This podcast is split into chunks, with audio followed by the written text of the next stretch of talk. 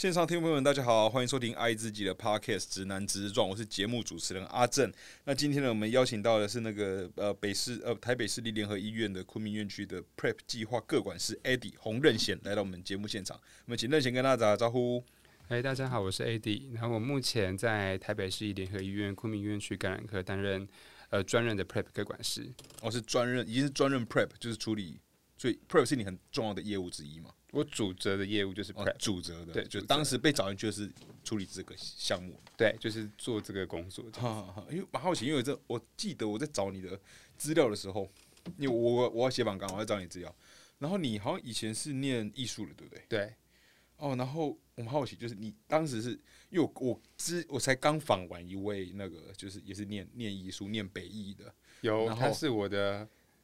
呃同校的同系的，刚刚同看到有打个招呼，哦，就是你们有重叠过吗？就是重在同叠过半年。哦对，哦，就诶，你也是念戏剧的吗？就是原本是念设计，然后后来转剧场。哦，转剧场对，然后因为我是降转，所以我跟他应该原本是同一届，，OK，但是因为我降转，所以又变成小他一届。哦，对但是是同同年龄这样子。OK，好，那还是不免说要问一下，当时是怎样的？就是就为什么会去念艺术？因为从小对艺术就有比较多的某某一种程度是天赋，跟某一种程度是兴趣，就是很喜欢这件事情。对。然后我爸爸是摄影师，我妹妹也是学美术的，所以就我们家都有这一，就是比较有这一方面的的喜好跟跟某一种遗传吗，还是什么的？对，哦就是好像都很喜欢这一块，所以就是大高中毕业的时候就是念艺术大学。啊，所以就应该很小就就想要往这个方向走。对，就大概知道我想要做艺术，对，嗯然后一直到呃大学毕业，然后念研究所也是学艺术，呃也是也是学艺术，对对对对对，所以就一路一路都是做艺术，但毕业之后却不是做艺术。哦，毕业之后不是做艺术，我就蛮好奇，就是好，那你你小时候你觉得你自己个人在对于这种艺术，我们讲 art 之类，我我可能会我不知道该怎么称呼它，因为当然艺术可能是很广，是很广泛嘛，你看怎么定义？你觉得你自己启蒙，或者你自己感知到你自己喜欢这个被别人会称呼为艺术的是大概什么时候开始？然后你那个时候你最喜最让你有热情的是什么？就是以前不管是国小、国中、高中，就是不管在音音乐课或者是那些美术课的表现力，确实都比同年龄的人还要看起来还要出色一点。所以在那一个时候就知道自己，哎、好像在这一方面有某一些有有艺术细胞？对，没没错。对，哼然后我爸爸以前也是，就是他小时哦候就是也就是喜欢画画，然后就是在这一方面的表现好像也比同年龄的人好。就是譬如说，他之前有去呃比赛拿，然后在那个什么日本拿过什么奖的。对对，就是他小时候的事情。对，然后我以前也是很容易，譬如说画画或者是音乐，然后拿到什么奖。嗯对对对，所以就一路就是好像就是一直在艺术这一条路上面。哎、你刚刚说还有一个哎、是妹妹吗？对我妹妹，还有一个妹妹，对。哦，然后刚她是她她姐姐，她姐姐。哦，你说刚刚上一个人，她姐姐，曾曾志伟，呃真的是她跟她她姐姐都是嗯都念北一这样，那你是妹妹，那妹妹也是走美术这块吗？还是？他他的大他大学是念美术，可我也是念是他现在后来他他去学刺青，刺青？对，就是变成是把他所画的东西，然后刺在别人身上。哦，哎、那你会觉得这会是一种遗传吗？就是可能家族里面都有这一方面的喜欢吧，就我们 这个家有这一方面的喜欢，这样。哈，因为我自己好像我之前看过一个，就是看过一篇文呐、然后他讲的是有有论文在研研究，就是针对就是音乐家、艺术家，对，就是他们家家族的基因去研究，然后他们说真的有比较发现不一样，就是他们对于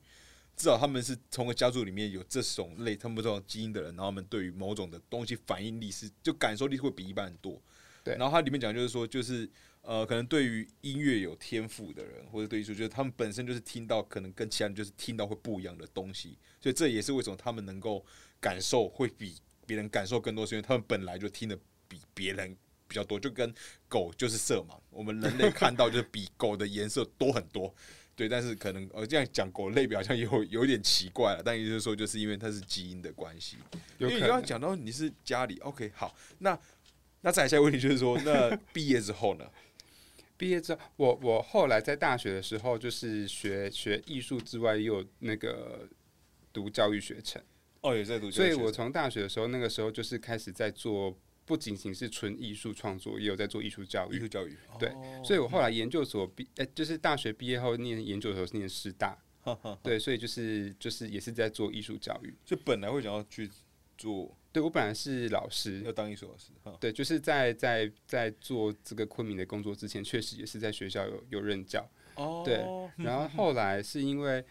我我记得好像是听了一个正大哪个老师的讲座，对，然后他就说他觉得每一个当老师的人都应该要去离开学校去外面看看，因为他觉得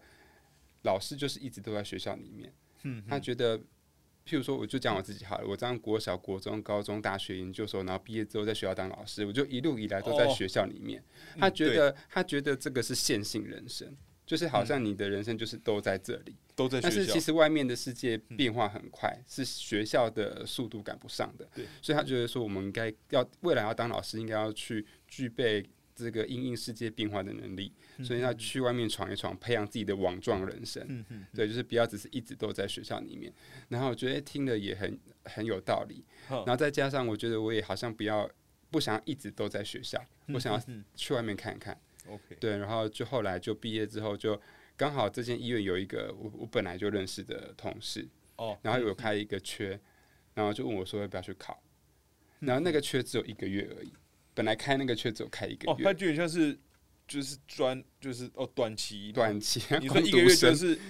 哦，他就只工作就只工作一个月，对我一开始其实只有签一个月，然后后来就一直延续下去，延到现在已经六七年了。一直从一个月对吧？我刚才讲说哦，延到现在可能大概大概两两三年就没有，已经六七年了，对已经一六七年开始是一个月的缺，一开始是一个月的缺，因为那个时候你是怎样把它变成六七年的？因为那个时候就是医院其实没有没有缺人，但是因为这个 prep 的工作，它需要有一个人来做，虽然就是嗯写了一个计划，就是在那个计划底下用人。那那个计划因为那个时候是年底，所以只剩下最后一个月，哦，所以就签一个月。然后后来就是因为这个这个工作确实是需要人一直对，就是他一直有这样的人力需求，只对是都都是可能一每一年每一年都要一次计划一次计划这样。对，然后我就是因为我一我我也做的还 OK，哼然后他就是一直把我延下去，延到现在。哦对，那你觉得就那我蛮好奇的，就是那你的工作平平常你的，哦，你加入是因为有朋友，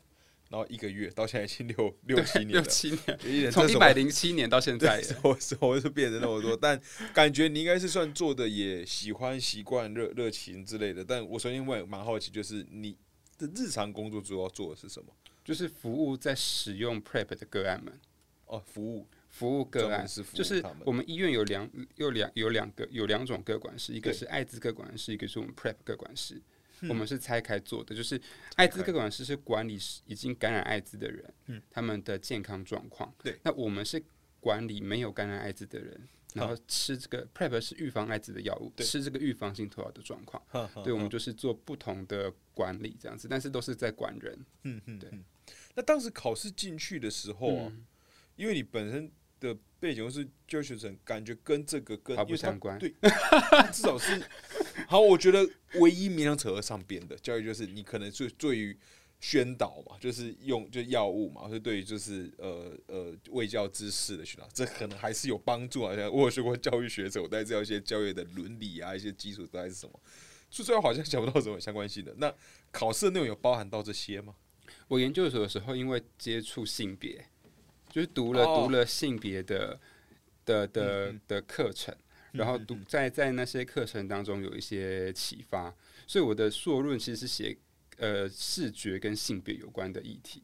视觉跟性别，对我做色情片研究，男同男同志色情片的研究所以。说哪都是视觉跟对，就是就是就是对，在做在做这个研究，所以因为那个时候有这个启发，所以我在毕业的时候，那个时候也也希望说，如果我不要在学校的话，我想要在性别友善的场所工作，就是什么都可以，哦不一定要是医院，还是有一个也目，也是选工作的一个。对，就是我想要在一个性别友善的嗯场所地方，因为还是希望可以跟我的一些专业可以连接上去。嗯对，然后因为我们医院就是很很有名的性别友善医院，当然，然后当当时就是有开这个区，我想说，哦那我就去试试看。嗯对，然后那个时候进去考试就是考笔试跟面试，笔试是七十趴，然后面试三十趴。对，所以但是因为那些东西我都很多都不是很清楚，所以就恶补。我就会去问我同事说，大概准备的方向要你们的工作要读什么东西，然后我就是临时抱佛脚读读读，然后读他就考试。我就至少有朋友可以在这方面有给你方向。对，有一个方向，然后就考。所以我很多东西是我进去的时候其实一无所知，我是进去学的。对，我是在那边被训练出来的。对对对，那也蛮厉害的，因为到现在已经 已经六六对六七年的。对，所以我并不是科班毕业在这个职场，而是进这个职场才开始学习艾滋啊、性病这一些。对，而且这医疗算是这医疗产业里面的。对，这算是医疗医疗的医护人员的，就是医医护体系的一环了嘛。对。对，已经到这 prep 的各各管好。对，然后在这边还是想要请那个呃艾迪再简单解释一下什么是 prep，P R E P 究竟是什么？prep 它就是一种只能预防艾滋的药物，只能预防，它只能艾预防艾滋，但是它的预防效果也不是百分百。它，但是它，如果你有照着它的那个游戏规则服药，基本上它有非常好的预防效果，就是将将近八九成以上。嗯嗯，对。但是不管是国内还是国外，都有预防失败的案例。呃，也都是会有，都有预防失败。就像是避孕药，它也不是百分之百避孕。嗯，对对对，这个也是一样，它不会是百分之百的。OK，然后它适用哪些人啊？然后如何使用啊？要不要医生评估？然后有没有副副作用？以及多少钱？那就是这些，我想最一般的，因为我其实这我自己来说，我已经没到那么熟了。因为，但我知道，我知道一直有知道 prep 跟那个 pep，但是就是还是想起，因为毕竟你是专业的了。对，先先解释一下，因为你刚刚讲又讲到 pep，就是 prep 跟 pep 不一样，他们都是预防艾滋的药物，prep 是事前吃的，那 pep 是事后吃的。有就是嗯，就跟避孕药，我每次去外面学校，就跟女生就跟就跟大家讲说，跟避孕药很像，因为避孕药有分事前跟事后，就是事前就是在你还没有发生风险行为之前，你就先吃起来预防，事后就是啊你。你你你要亡羊补牢，所以你要事后去补救。OK，对。那我目前在做的都是这个事前的为主，我的工作做这个事前为主。那它适用于每一个人，就是基本上如果你会有风险行为的男男女女，你都可以使用这样子的药物。OK，对对。那除了这个适用于每个人之外呢，刚刚有提到是否要医生评估，当然要经过专业的医师评估。哦，要，所以我不能今天去就说，哎，我需要 Prep。对，那你通常你通常进到诊间的时候，医师就会做风险评估，就是了解说，哦，那你确实是会有，譬如说多重性伴侣，或者是有在用娱乐性用药啊，或者是性工作者，或者是你的伴侣是不固定的，会有约炮的行为，然后可能喜欢不带不太不带套的性行为，对，就是做一些基本的风险评估，然后了解说，哦，你确实有这个风险存在，那就会给予你这样子的这样子的药物，因为有些人是恐爱，他其实没什么风险。他就是恐爱，对，很很恐惧艾滋，然后就是他其实没有没有风险。像我之前在做，还是会有恐爱，现哈，他有很多可以值得恐的。然后那他会不会要吃很多东西？好，不知道我我我觉得艾滋因为更被污名，所以他很容易很容很容易被大家所担心跟恐惧。我之前做恐爱那个你在像比如说我之前做筛检的时候，就是就有一个人他就觉得说。呃，上一个人如果艾滋，他坐在这个椅子上，他还不会。我现在坐在这个椅子上，我就被他传染了。对，或者是说啊，我筛检的时候，他要检查我的手，他怕我的手有没有什么伤口，就是他他担心到很多的很多的很多各种，觉得好像生活当中就很容易传染艾滋。但艾滋病毒很脆弱，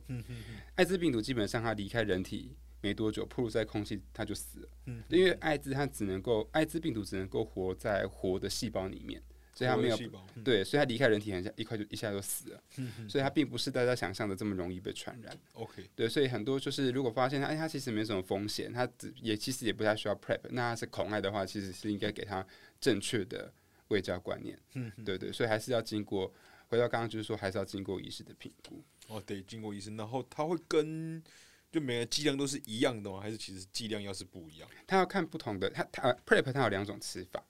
一种就是一天吃一颗，固定一个时间点吃，这个最简第一个时间点，OK，这个最简单，OK，对。那第二种吃法就是你要发生性行为之前才吃，那这个吃法只能够给没有 B 肝的男同志吃而已，没有 B 肝的的男同志可以这样吃。对，那为什么？就是第一个是呃，这一颗药同时是用来治疗 B 型肝炎的药。同时有治，所以你不可能说我我我要我要我要做爱的时候我才治疗鼻肝，我不做爱我就不治疗鼻肝，这样子你鼻肝一下吃药一下没吃药，病鼻肝的病毒可能会突变，产生抗药性。哦，对对，所以如果有鼻肝的人，只能够每天每天吃这个药，对，让你的鼻肝，就是你在预防艾滋的同时，你又治疗鼻肝。哎、那本来他是因为有鼻肝的，他去看鼻肝相关的，他也是会获得类似的药吗？艾呃，这个预防艾滋的这个 PrEP 它有两种成分组成的，那其中一个成分是在治疗哦 B 肝。如果是单纯你要去治疗鼻肝的话，它会有单单单单单方的药物这样子。OK，对那所以就是，那第二个就是说，为什么只有男同志可以这样吃？是因为这一颗药物它在直肠黏膜组织的吸收效果比较好，嗯在阴道黏膜组织的吸收效果比较不好，所以女生要吃七天以上，她才才会要二讲错了，女生要吃二十一天以上。哦，要连吃到，假设我现在开始吃，我可能我第一次吃哦，我对现在开始吃，我我是我是生理女性，我吃到第二十一天才有防护，才有非常才有比较好的保护力。啊，比较完整的，对不然对前面都是还没有保浓度不够。浓度还不够。对，可是职场的吸收这个药物的速度很快，所以你可以在性行为前二到二十四小嗯。时一次吞两颗 PrEP，也都是用吃，都是口服，都是口服，对，吞吞吞两颗药。那呃，在你发生，就是你要记得，好，举一个例子好了，就是假设今天我八点要约炮，OK 好八点。对那我前二到二十四小时吃两颗 PrEP，所以我最晚就是六点要吃。那但是我可能五点你说最晚嗯早上六点嘛，哎、晚上六点啊，两个小时，对啊，最就是前哦二到二到二十小时，十四，对，哦，可以到那么晚哦，我对两个时候两个小时，前两个小时，哦，最晚就是前两个小时这样。子。呵呵呵，对，那你要记得第一次吃药的时间点，譬如说我是五点吃好了，对，那我隔天同一时间的五点我就要再吃一颗，OK，后天同一的时同一时间的五点又再吃一颗，所以是嗯前二后一加一的这个吃法，就是等于是你做一次爱你要吃四颗药。嗯哼哼，对。那所以就是呃这个吃法，因为呃职场的吸收效果比较好，对。所以就是因为男男同志只要就是肛交嘛，直肠这一边的黏膜组织，所以就是用这样的吃法就可以有很好的保护力。但女生她就是要吃一段时间。嗯哼，对。然后第第二，它有它有没有副作用？它临床比较常见的副作用，譬如说是拉肚子、头痛、头痛，恶心或无力，但基本上嗯这个药物很温和，我们医院的个案九成以上都没有什么副作用，就一嗯吃就开始就没有感觉。那通常会吃这个药有副作用的，都是吃刚刚那个前二后一加一的吃法，因为第一次吃两颗药的浓度太高，所以有些人就会头痛跟拉肚子。对，但是、哦他然后如果已经准备好要约炮了，这样啊不不油哎，他还是每天吃比较好。呃，但是因为副作用很有这样副作用的人很少，那嗯通常有这样副作用的都建议说不要空腹吃药。不要就不要空腹。对，嗯就是你吃这药之前，你先垫东西在胃里面，嗯那就比较不会有头痛或者是想拉肚子的嗯状况，对好，那这下一个你就是以费用，就是费用非常贵。啊非常贵，它是是自费药吗？呃，因为它健保不给付，因为台湾健保只有给付治疗性的药物，它不治疗性给付哦预预防性所以疫苗这个健保都不是健保给哎付，的。对对，都是，然后这个 PrEP 跟 PEP 跟健保都不给付，所以像疫苗那都机关署编列经费去做嘛。嗯像之前 COVID 的疫苗，还是现在流感疫苗，那个都机关署。那现在这个 PrEP 也是机关署的的嗯工作。对，因为台湾健保都不给付这个这个那个那个预防性用药，所以之前 PrEP 一开始在在台湾问世的时候，那时候台湾同志婚姻还没有过。嗯对。然后呢，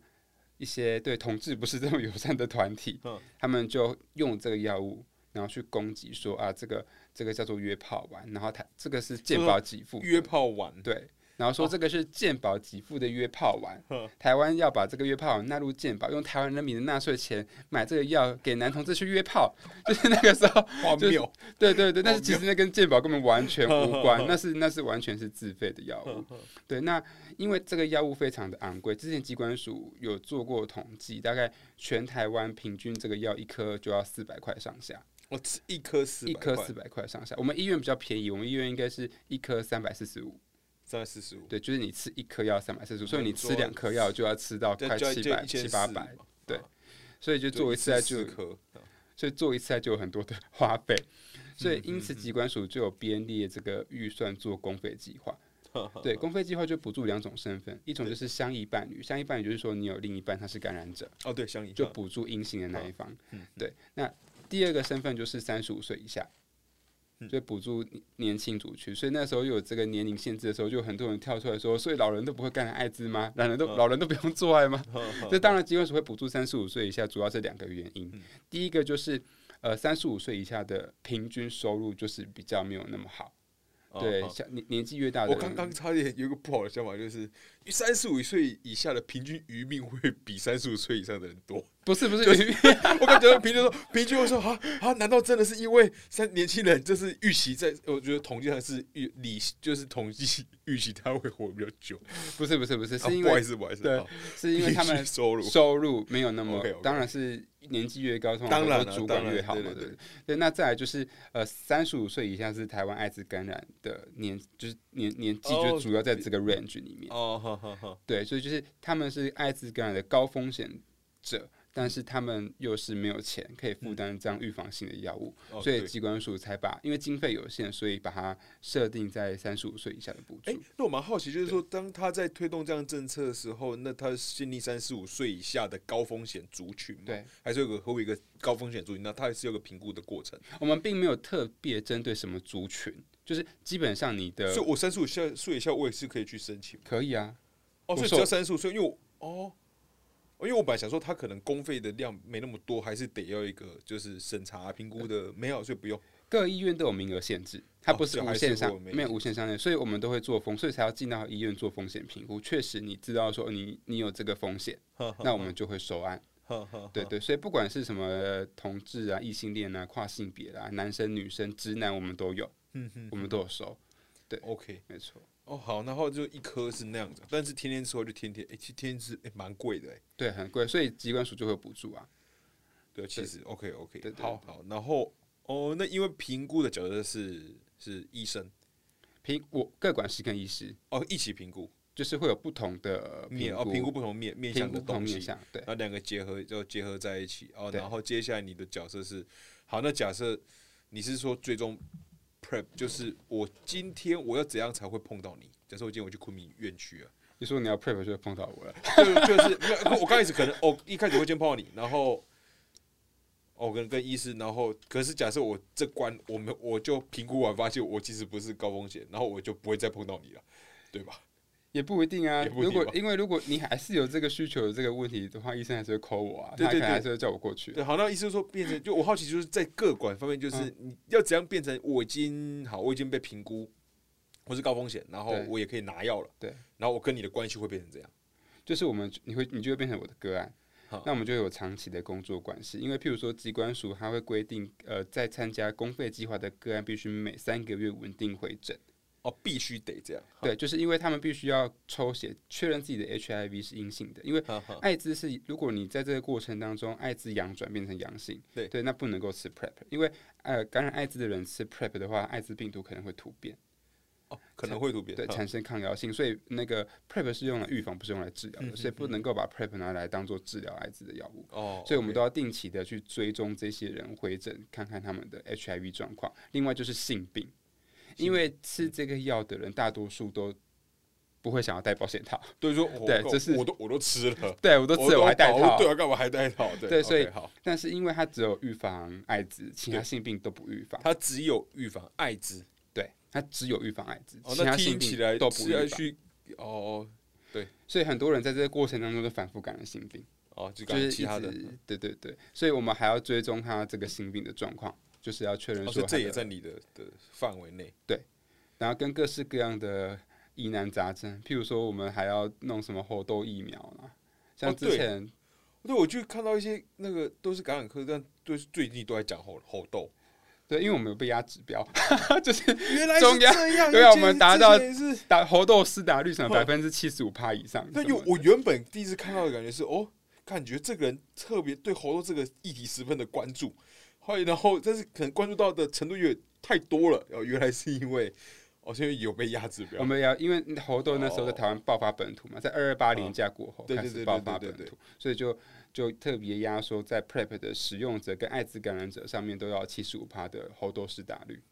对，所以我们说各管司就被压制要做这些。它会有它有相关性吗？还是只是要为了提高施打率而已？哦，因为猴痘它主要还是透过密切。接触的方式在那其传染。实是有相关性。对，那因为不管是呃像这个 prep 的人，他基本上就是不戴套，然后一定是跟大家密切密切接触，所以当然会希望说，呃，他们可以施打猴痘疫苗。那艾滋感染者他们的免疫力比较不是那么那么好，所以打这个疫苗也可以做这个预防的效果，这样子。因为很多之前有看到，就是有艾滋感染者他感染猴痘，然后他的身体的症状会比较严重一点，所以能够先打疫苗先预防也是好事对啊好，我再跳，刚刚问一下，就是你刚刚有提到，就是呃，也有女女性，就是对在你的就是女性的使用者多吗？女性使用者不少，对我们哦女生有性工作者。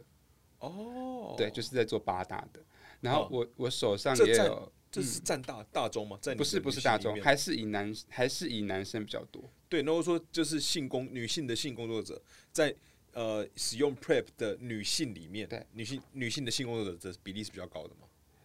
我们没有那么详细的去做统计，但是就是不少。就你的体体感是觉得不少的，就是我们实际也遇过，不管是我们医院或别家医院，嗯都是很女生蛮多都是性工作者来。可是像我们手上，我手上还有几个妈妈，嗯。妈妈吃预防性特药，因为爸爸有 HIV，哦，然后他们想要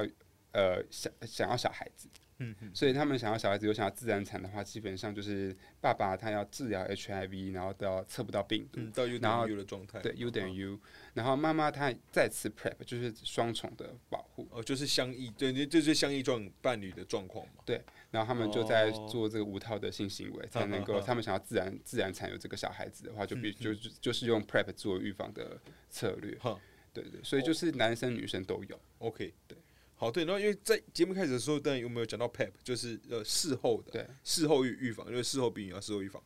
那 PEP 会就不是你的范围了，那会有另外的各管师资源吗？PEP 不会有各管，不会有特别的各管师，嗯。不会有一个管他的各管师，因为 PEP 它是在你发生性行为后，呃，七十二小时三天内就去医院投药，嗯然后就一天吃一颗，吃二十八天，对你就是二十八天吃完就结束了，哦，然后再事后自己回来，依据医师跟你讲的时间点回来做追踪。所以它不需要特别另外的，那它也会是在你的服务范围内嘛？通常如果 PEP 的话，医师都会劝他说，你要不要吃完二十八天转 PrEP，因为代表你有风险。嗯会吃 PEP 的人基本上就是有不安全性行为的风险。嗯所以那既然你你你有这个 PEP，而且 PEP 非常的贵，比 PrEP 还贵。哦，大概多多贵？事事后的预防性头药，你吃二十八天大概要两一两万左右，跑不掉。哦，OK，对，然后再加上很多什么有的没的什么检验之类的，那就会更贵。对，那你你转 PrEP 的话，虽然会相对来说比较便宜一点，又可以做事前的预防。嗯嗯嗯，对对对。OK，好，那你目前因为待六七年嘛，在这几年里面，你自己觉得在第一线这种推广的状况，或是民众对于这些呃艾滋的认知，或者对于这或者污名化，就是这相关的，包含对于用药的一些接受程度，或是就要到底好不好推推广，你的感觉是什么？它有一个转变吗？还是这几年其实差不多多，有很大的转变，非常大的转变？就是一开始在做 prep 的时候，我们推广都很小心翼翼，因为那个时候台湾是婚姻那个议题，这政治问题。台湾是二零一六年，然后才核准舒发泰作为 prep 使用，二零一六年就很一六是的，还不到十年嗯，对对，那那个时候在推 prep 的时候都很很小心，因为就是觉得说推这个就很容易被骂。然后嗯那个时候吃 prep 的人也不敢讲自己吃 prep，因为好像哦我吃 prep 就是我很淫乱，我爱约炮，哦。我才要吃 prep，所以那个时候在推广，大家都是就算有吃也都是安静的吃嗯，低调的，默默的嗯。吃。然后到近几年来有非常大的转变，就是因为 prep 它只能够给 HIV 是阴性的人吃嗯，所以某一种程度说，我 hashtag 自己吃 on prep，哦，那就是一种。我是健康的保证哦，就是我吃 prep 代表我是健康的，我没有 HIV。所以，所以有非常大的转变，就是早期因为有很多的污名，觉得说啊，这个药物是一个是一个很淫乱的象征，然后那个时候又被那个反同志的团体攻击，对。到现在是证明它，就是、嗯。就是觉得说啊，我吃我吃 prep 代表我是健康的，嗯。健康的保证，对，然后代表我我有在医院，我有在医院做相关的追踪什么什么的，对对对。所以就是，所以就是有很有很大的转变。所以现在很多人都在自己自己的社群软体上面，或者是交友 APP 上面写自己都 on 会 prep，对哦哦，正在正在对某种程度就是说，呃，有一种某种程度就是在为我们推广，也是了，对啊，我觉得也也也是，哎，那这样也就代表业务量是在增加的吧？对啊，一直都是不断的六暴七增 不是年来，一开始可能都是以推要一直花心思推广，对。现在我们工作推广比较高，但现在可能没时间推广了，因为已经进入一个不太需要自己增增长的状况。对，哦，所以现在其实比较少自就自主推广。应该是说在在在同志圈已经不太需要推广，是因为同志基基本上都知道。就变成标标配了，对，可是你异性恋的圈子可能还是很多人不知道。应该是哦。我觉得，我觉得我是因为有就是有同事朋友关系，我才会知道，不然我觉得我大概是可能是三十一、三十二岁之后才知道这件事，活了三十年还不知道有这个东西。可是他也是很晚，prep 也是晚进的事情。哦，也是啊，对啊，对，要这样讲也是，但因为平常那应该这样讲说，我觉得在过去呃没有接触这议题以前，我对于性病或是对于艾滋一无所知，这是一无所知的状态。然后，因为毕竟我相信可以代表某一种异就是异性恋族群的某一小群，然后我身边都是直男嘛，就直女，就只有非常少少部分的。然后我自己发现，我去想象平常跟他们聊天过程，我觉得我们应该都不知道。对我到后来其实蛮震惊，就是说，哦，原来我们对于这方面，对于性性病，对于性方面相关的知识常识，应该要知道的，反而是薄弱到不行。对对，这是薄弱到不行我。觉得这是长期就是同志跟艾滋之间污名有关系哈。对，就很容易大家觉得说那个艾滋是同志的事情。嗯对，然后所以同志朋友们从小就是就会养成自己要去筛检啊，嗯养成自己要去接触这些资讯的观念，就是这学校没有教，很多都是自己去看、自己去学的。嗯对，然后因为有这样的污名在这样的身份上面，就会去学习，然后就会去了解。嗯可是因为异直男或者是异性恋比较没有这样子的污名。对比较不会把啊这个什么艾滋跟异性连接在一起，对那所以他们比较不晓得这些资讯。可是这是很危险的事情，就是很多异性恋他们都因为觉得这件事情跟自己没有关系，对，然后就不晓得自己已经感染艾滋了，然后很多人是到了病倒了，然后才要把才发现他已经感染艾滋，然后才要把他拉回来。对，可是同志都是不需要到病倒，可能早期发现就早期治疗了。嗯嗯对，所以我觉得说把这个艾滋跟同志污名在一起，反而是对异性恋的一种伤害。嗯对，因为就是让异性恋觉得好像自己跟这个东西没有没有没有关系，然后等到真的出事了，然后才发现，哎，原来原来我已经感染 HIV 了。确实确实。对对，好，那刚才讲是在推广这个呃 prep 跟推推广 prep 嗯，的你目目前它是有就是 prep 推广 prep 的助力跟阻力是什么？助力跟阻力，我觉得阻力就是没有钱。不是，就是你要吃这个药物，它在台湾仍然是一个仍然是一个比比较昂贵的药物。所以目前认为最主要是因为经对，因为像对，因为像国外都已经有一些副厂的学名药出来了，可是台湾并没有。台湾哦现在的这个 PrEP 全部都是原厂药，那就都是什么舒发肽？对舒发肽。那因为 PrEP 在这颗的这个药，它在台湾是原厂药，因为这个这个药商他们有这个药的专利。对对，然后他们专利有一张是制成的专利，就是在制作这个药物的的那个专利，它还没有到期，嗯所以导致台湾就是只能够有原厂药，不能够有副厂药。哦，所以其实卡专利的关系。对卡它卡专利的关系，所以它这个药物就是还在很昂贵，就是副副厂的都不能够进来做这个药，哎、那其他的人为什么已经其他国家已经有副厂药出来了？因为可能专利已经过啦、专利对，像泰国啦、印度这些都已经可以有很多不同的，就是已经可以有副厂的药厂制作这个药，所以很多台湾人会去那边买。哦，所以这是可以的。我去那边拿药，对于对人你自己去那边买，那是你个人私人的行为，然后可以带回来，就是入入关这样。基本上应该还 OK，蛮多人去那边带带药回来的，哦或者是网购。哦，网购可以，对，有网购，就是它可以 Her- Her- Herbal Life 那种出，示，就是他会要求你的诊断就是 HIV 筛检证明。对，然后什么英文版的，然后可能跟医院抽个血，然后请医生印一个英文版的证明给你，你就上传嗯，然后就可以在网络上面网购，那个价差会到很大吗？很大，大概对，就是可能差了十倍吧。它十倍一颗三十几块，这边这样，就是三它原本一瓶药，如果你都没有公费补助的话，一瓶要差不多一万二，因为一瓶三十颗嗯。对，然后如果是学名药，一颗可能呃一瓶可能一千到一千五左右。一千到一千五。对，哎、那在你的你会有建议，就是当你觉得这个可能需要吃的个案，嗯，他有经济压力，对，你会这样建议他吗？通常都还是问他不要参加公费计划，因为毕竟哦学名要在台湾还是违法的。所以我们不会角色也不能直接对我的角色当然不可能直接跟他讲说你要怎么你要你要去外面什么什么的，对，所以当然是问他参加公费计划的部分。那如果不行的话，我就跟他讲说，那你就是自己去国外看有没有副厂药可以买。嗯，对，但是我们不会协助他去国外的副厂要去哪个网站什么什么上传，那个都是自己处理。对，我们不会协助这一块。就可能最多就是让他知道你可能有这个，但是你要自己去，也我也不负责，反正就是他。对，OK OK，好。好，然后呃，你就会觉得这几年在政府在推这个 Prep 的公费计划，对，呃，你会觉得它的效果是好的吗？或者说你觉得它可能有更更好的机会，或者是它可能有更好的形式？因为呃，我想它一定不是只有针对这类的药物做这样的公费计划，可能在不同的疾病、不同药物可能有推公费计划。那公费计划是一个常见的手法吗？还是在可能又有不同的的政策的工具？先先回答后面那个，可能有点太太，就是因为其他的药物我不确定他们的效果怎么样，但至少 Prep 这一颗药物，我觉得在台湾推的呃效力还不错。的原因是因为台湾的艾滋疫情在这几年都是逐年下降的。哦，一直在逐年下降，不断的说新确诊数这样。对，新确每年都是在逐年下降，就一年比一年低，一年比一年低，就每年都在创新低。嗯，对。那除了 Prep 在刚好也是最近这这几年开始推动之外，另外就是 U 等于 U。台湾大部分的艾滋感染者几乎都是 U 等于 U。对，就是 U 等于 U 测不到艾滋病毒，等于传不了嘛，就是传不出去，这是第一个预防的效果。第二个就是 Prep。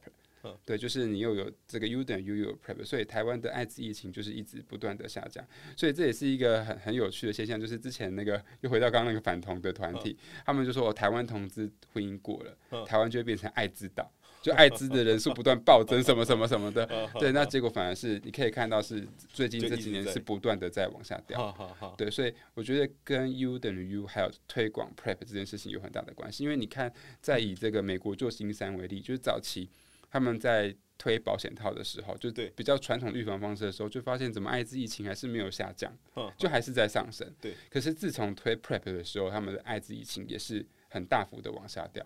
对，但是那个什么淋病跟梅毒，就是其他性病是往上升的。哦，就台湾的状况也是这样吗？台因为台湾是最近这你这几年才开始做，所以他还没有办法看到一个那么长远的趋势。趋势，可是美国或者是像那个澳洲都已经可以看到这样子的趋势。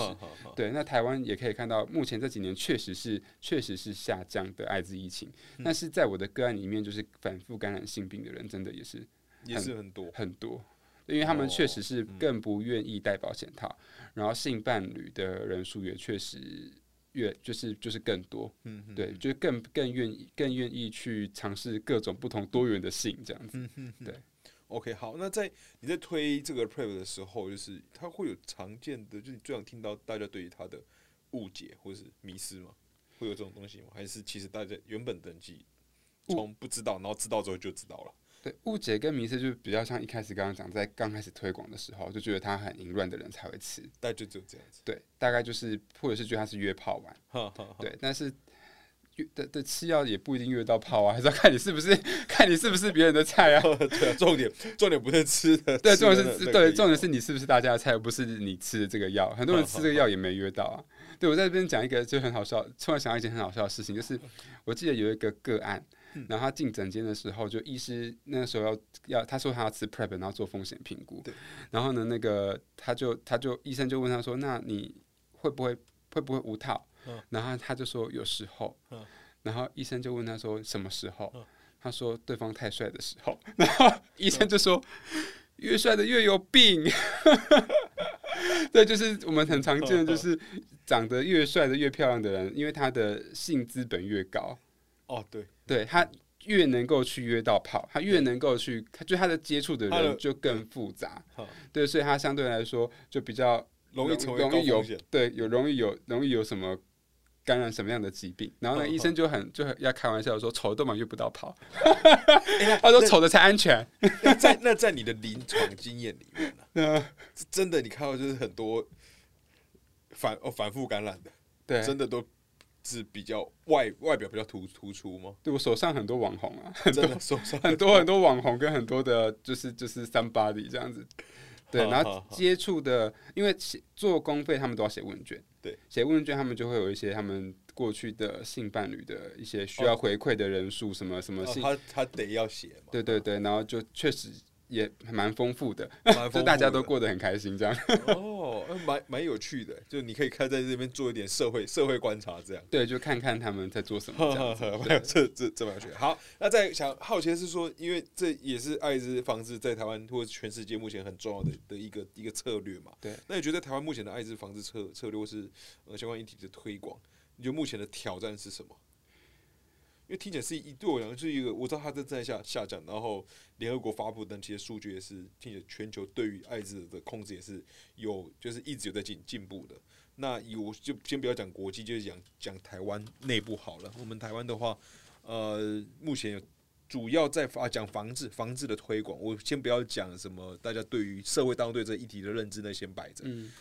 就对于单纯是就艾滋病的防治的这件事情上，有没有怎样的目前要怎样的挑战？还是其实就是我们差不多了。在讲这个艾滋防治的时候，都会讲到三个九十，九十九十九十。第一个九十就是呃百分之九十的人知道自己的健康状况，就知道自己有感，百分之九十的感染者知道自己感染艾滋。对第二个九十就是百分之九十的感染的感染者他要去就医哈。第三个九十就是这些就医的感染者，他们都有呃稳定服药测不到病毒。嗯。后面两个九十，台湾的成绩非常好，都快要九五、九六、九七那边了。那后面的两个是有，就是哦感染第一个是不知道，第一个是知道自己就百分之九十的人要知道自己感染，所以不好的就是不知道嘛，对，所以第一个九十一直做一直一直很难。没有达到那个标，也就是说这个社会还有很多黑数，就是他没有哦。筛检，就基本上台湾的状况是，如果知道自己已经有感染了，基本上后面就会很很稳定，就就很好控连。到医院，然后就医，嗯然后稳定服药测不到病毒，哦，那代表后面的这些资源啊，相相对有做得好。对，但等于前面是一种我自己有没有一个人的风险？第一个九十就是筛检，哈，就个人的风险意识，我对是感觉是这样。对，很多人就是很多黑素，然后也没有在做，也没有定期筛检的习惯。可可是我们一直在推不同的筛检呢，中中央有很多不同的筛检策略，但是一直推着推，怎么还是不晓得黑数在哪里？对，我们都在想说会不会是异性恋？哦，目前你还是真的是，哦我觉得真的比较可能是、欸，对啊，不不晓得。我不知道，我真的，因为我自己身边碰到的同事就是讲筛检是一个很自然的事，但是我自己觉得，我自己觉得，假设我只能代表的哈，差不多跟我年纪差不多的这些就是异异性里面，就大家对筛检会觉得，甚至我觉得可能要去做筛检，内心还是会有点卡卡的哦、嗯嗯，因为我自己之前就是这样，呃虽然我不能够代表所有人，但是我自己会觉得要去筛检，然后筛检的当下，或者是筛检筛检前不会特别让别人知道，嗯。筛检后可能也会想要不要，就是就算没什么事也，就是可能也不会特别跟别人讲，因为可能会让别人觉得啊，你为什么要去筛检？你是不是怎样了？对，可能会有这样子。然后我觉得，我觉得应该是这样。有对有可能也不晓得啦，就是大家在猜了，也不晓得那些黑数在哪里这样。哈哈，对所以就是在在在艾滋防治上面，就是第一个就是怎么样提高。可是这个是不是只有台台湾是这样子？就是很多国世世界各国都是这样，哈哈，对我就说是世界各国一直都是这样。就是不是一直都是这样，就是很多国家他们也是第一个就是上不来。第一个上不来，对但基本上后面可能是你只要知道了，后面就就做的好了。对，因为台湾的医疗资源是比较 OK 的，哦，也所以是现在艾滋的药物也非常的方便，就一天吃一颗，然后基本上，呃，一天吃一颗就当做慢性病的药物来治疗，它的寿命跟一般人是一样的。嗯嗯嗯，对，所以呃，如果 link 到医院，就不用太担心它后续的的的状况，而且还有各管事会关心他。嗯嗯，对也是也是。好，那因为今天时间的关系，我想再问最后最后一个题目，就是呃，我们来聊关于性平。因为今年晚上看你的脸书，你有收到到那个 德明财经科技大学的性平那个一个讲座，就是就去讲主讲一个讲座这样子。然后呃，那天听说就是你好像写到，就是师师生的反应很好。嗯然后嗯，好像教官嘛还是什么，总之有人来特特别跟你讲说，很久没有受到那么多的，就是这个讲座。那我们好奇你是怎样？你觉得为什么会受到欢迎？因为讲的有趣吧，是因为我当然知道是一定是是有趣啊，但是说自己讲。是你有安排什么东西吗？就是是很，因为我我不在那个现场，所以我蛮好奇你是这样。就是跟德明财经科技大学是已经很多年的合作，哦，一直以来都是很多年的合作，是因为就是在在很多年前，就是那个时候在讲的时候就发现，因为那个都要写，那个好像是一个教育部的什么计划，然后学生都要写回馈，对对，然后就好像我的回馈的分数很高，一直都很对，很很高这样子。所以学校就也一直就一直找你这样。然后那一那一个他们学校是四，因为四月二十号是叶永志过世，呃，叶叶永志事件发生的时时候，所以那一个学期都会讲性别平等相关的议题。嗯哼，对，那呃下半年是十二月一号是世界艾滋日，对然后都会讲艾艾滋病，病嗯所以就一个学期讲多元性别、性别平等，然后一个学期讲艾滋性病。哦，然后你的就是一直藏起来，就是跟他们对我就是上学。期讲多元性别，下学期讲艾滋性病，对，好好好跟他们这样配合这样。你有特别的刻意想要让他变得受人欢迎吗？就是让希望让学生听得进去，对，我的我的目就是标都本来是有本来是有就是特别构思我要怎样讲的，当然有啊，就是一定嗯要想什么有趣的东西让他们听得进去，而而不是教科书式的在在宣导。对所以基本所以基本上都是会在准备教材的时候，当然是会以他们会感兴趣、抓住他们眼球的影像或者是一些一些制作的 PPT 的部分，可以让他们吸引。嗯，因对为我突然想到，因为就是因为我们现在毕竟所以说我们会一直长大嘛，啊，对，学生的身份其实是不会变的，等于是学生都是一定都是十几、二十二十出头岁，就说我们年纪会越来越大，对对，年纪会越大，就是学生是一个他是一个身份的一个概念，但是我们自己生命是在成长的。那你回去讲说，你为了要跟人沟通，所以你自己会额外花时间去大概了解现在学生们那个年纪的人在关注什么吗？会，哦，你还有另外在做的工作，所以你可能每我跟他们也没有差很多啦。每年，但我们总之就不是那个，我就我是到直到这个月还是上个月我才知道 Y two K 是什么，就是一个新的词对，吗不是吗就是外就是 Year Two 到，就是他们现在网上有个风格，好，就是我我要觉得自己讲错了，蛮丢脸，然后有些那个其实都好，我反正就是一个。好像流行风格吧，对对就是在对对讲那个时候两千年之后出现的那些风潮，但是就对好像有一点像是复古感，嗯但就讲那个时候 Y two K 就是讲那个，然后他现，然后最近比较红，就一直会出现 hashtag hashtag 这样。哦，对我也是最近听公司的的你的年轻的，我自己觉得没有多老，但是 我就是不知道了。嗯，对对，那你是会有特别每次回去看一下这样子，看一下他们在大概了解一下他们在干嘛嘛？对，也会看他们在关注什么 YouTuber，或者是哦对对对，诶，那你很棒诶，就你还会特别做做这些功，些因为希望从他们的生活当中讲这个议题，譬如说讲多元性别，讲性别气质。那现在的他们大学生就是可能比较认识钟明轩，哦，对然后他就是一个例子，嗯或是小 A 啦，他不是有去做性别重置手术吗？你讲的哦，小 A 这这我就不知道了。对对，就是他们在关注的一些 You，就是 YouTuber，他们的 YouTuber，对对对，所以就是从他们哦比较容易一看就知道他们认识的人去讲这个议题的时候，他们可以比较快速的，也会比较可以抓住他们的眼球，有代入感这样子。对，哦，哎、那那感觉感觉对而不是只是在讲理论或者讲一些一些教科书的东西。对对对，OK OK，好，或者我我想我想再补再补再补问一个，就是呃，就在之前呢、其实我刚本来其实是想要问的，但但是我我突然忘了，就先前你在呃原米，虽然有一阵子。李仁米的你的专栏没有更新了，我看最后一次发布已经是 三年前的事了。对，已经很久没写。呃，我自己其实最有兴趣的是你的自己作者，因为我很我蛮喜欢看一下专栏的时候，我会特别留意作，以前不会，现在会留意作者是谁，然后再点进去看作者的的字节去找，我好奇作者到底是谁这样子。你在你的作者字页写的是支持女性主义的男孩，对对，然后你前面有些就是不是女性主义者，但是是支持女性主义的男孩，就是我好奇为什么会这样写。虽然是已经有有点久的事了，对，就是先先先讲女性主义。对对，女性主义就是如果你相信男生、女生或任何一种性别都是享有相同的机会跟权利，那基本上你就是一个支持女性主义的人，或者是你就是一个女性主义者。哦，这是对。对，那但是因为女性主义还要回归它的历史，它最它最一开始还是以女性的经验去推去看这个社会对女性许多不平等的压抑。对对，那因为我本身不是女性，嗯，所以我不想要说自己就是一个女性主义者，因为我并没有那些经验。我觉得还是把这个主体留给女性。OK，对，但是我支持女性主义，就是我支持性别平等。嗯哼，对，哦简单，如果简单的说就是这样子。懂了。其实本来今天是想要再针对这些方面再聊多一点，聊一点性别，但是因为刚刚前面在讲那个 prep，我花了比较多的时时间间，但是我觉得 可能有点可惜，因为我我猜想这个节目的听众应该已经都很清楚知道 prep 是什么，但就当做把大家，我觉得啦，因为我觉得自己碰到很多。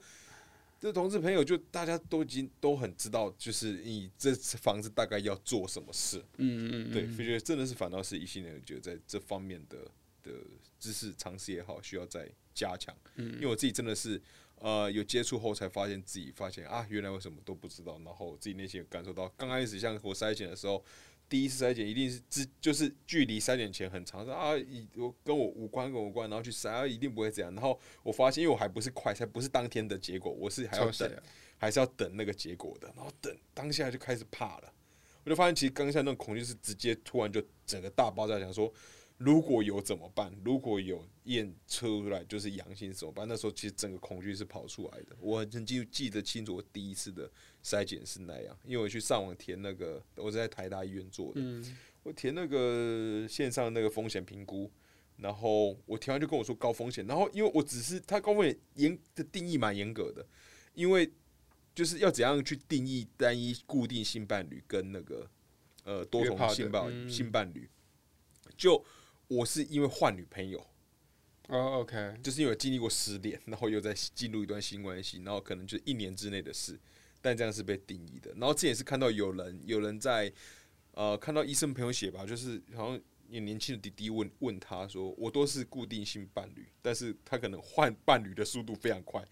但那段期间就是他都是固固定，就是说你要这样说这样专情吗？就是说你也不能说他错，但是我觉得这种可能用单一跟多重的定义，可能就是我觉得他可能因为他会跟时。因为单一跟多重是一种关系的定义，它不是一个时间上的的定义。嗯嗯对，所以觉得我自己在那时候就是哈，因为那么所以我是高风险族群，所以就去看，然后当时就有点感到害害怕。然后我跟我身边朋友讲，发现身边的直男的朋友们也都没有去，甚至是会甚至可能不知道有这个免费艾滋筛检，对，免费的，就是因为他们就是不会，可能看到也不知道，就是不会进入到他们脑海，因为觉得这个反正这不是我的事。对，我觉得更多的心情会是这样，那就会回到你刚刚讲的第一个九九十嘛，就是百分之九十的没有筛选就不知道对，因为没事，对就是甚至会觉得这不关我的事，所以应该是临床上也碰到很多，就是中了之后，然后直到发现了，但都已经非常晚了嘛。就是就是确实有异性恋的人是发病了，都病倒了才发现他已经感染艾滋。现这样，对我有那个筛检的经验，就是筛检直男，然后他也是跟你一样吓得要死，然后跟他讲结果是没事之后，他整个就是在智智商是没有，他是崩溃大哭，崩溃大哭，哦，我没那么夸张，哦因为他是他是他是去买买春，啊，哈对，他是他是去去做性消费，然后没有带套，然后心里一直这关没过去，那蛮勇敢的，我觉得性消费还不带套蛮勇敢，然后整个就没有，他是他是应该是被拔套，哦被拔套，对我记得他是他说他被拔套，对，然后他就是那个过程当中就是很很焦虑跟很担心，然后等我刚才讲没事的时候，他整个就崩溃，就是那个心心头的石头卸下来了，然后就大哭这样。OK，对啊其实跟你聊，就有一阵子没思考这件事啊，但我觉得聊，觉得哇，台湾真的是一个医疗水准很发达的，是非常高。然后讲说，其实就去看拿药，其实就算是台湾不在不在大都会区好了，去大都会的其实交通时间没那么长，对台湾很跟一些其他地方比，对。然后想，嗯，台湾至少在医疗方面其实是一个很幸福的的地方。是，而且有很多补助。对，有很多补助，对吧、就是我想说，就专案，希望这专案一直持续下去，让我们的，因为今天节目关系啊，今天只能到这边，然后也很开心能够邀请到 A D I 我们节目现场，然后我觉得 最有趣的是，他说刚开始进去是专任一一个月，到现在已经六没有那个时候还不是专任，那个只是那个时候专案型吗？嗯很像支援攻读生嘛。攻读这一个月到现在 六七年，但我觉得这一次很棒，就是需要有这样的那个有人一直在这个岗岗位上，然后也很开心，就是台湾这方面一直推广的越来越好。然后近期接下来有什么计划吗？对，近期